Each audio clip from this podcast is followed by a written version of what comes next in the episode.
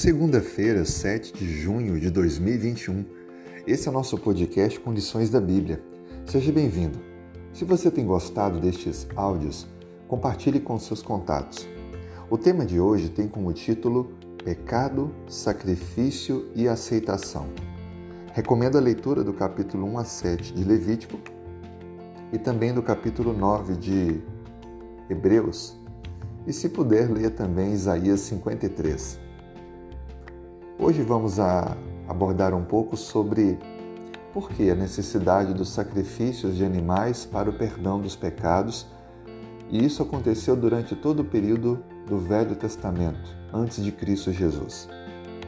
Quando nós lemos o livro de Isaías, capítulo 53, do versículo 4 ao versículo 12, percebemos um texto profético que se aplica a Cristo.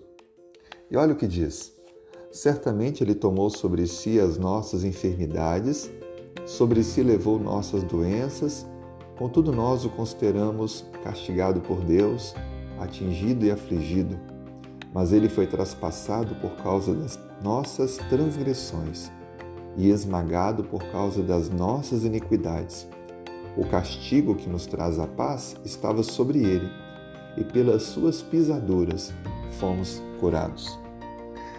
Veja que esse texto está explicando que a vida de Cristo era é totalmente inocente, sem nenhuma falha, mas ele carregou nossa culpa e morreu em nosso lugar. É exatamente isso que acontecia com a morte dos animais, mas que apontavam para Jesus, o Salvador.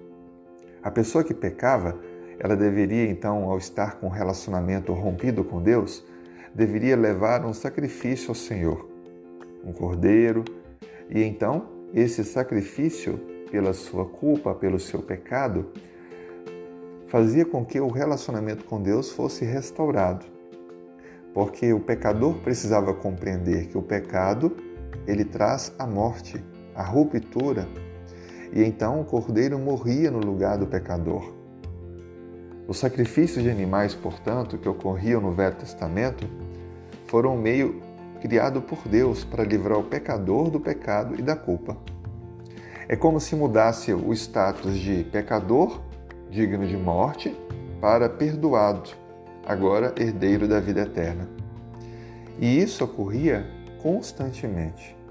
Contudo, o livro de Hebreus nos diz, no capítulo 10, verso 4, é impossível que o sangue de touros e de bodes remova pecados. É claro que tudo aquilo que acontecia era apenas uma sombra.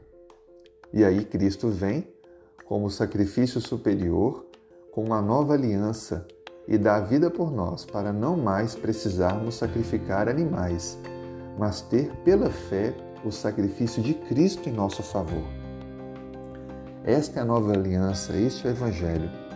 Cristo é o nosso Salvador.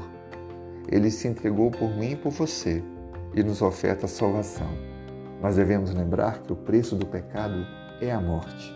É um preço muito alto a se pagar. Não compensa cair no erro. Não compensa nos deixar dominar pelo pecado.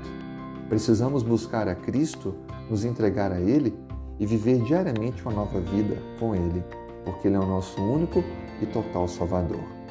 Que Deus te conceda um ótimo dia e te abençoe poderosamente.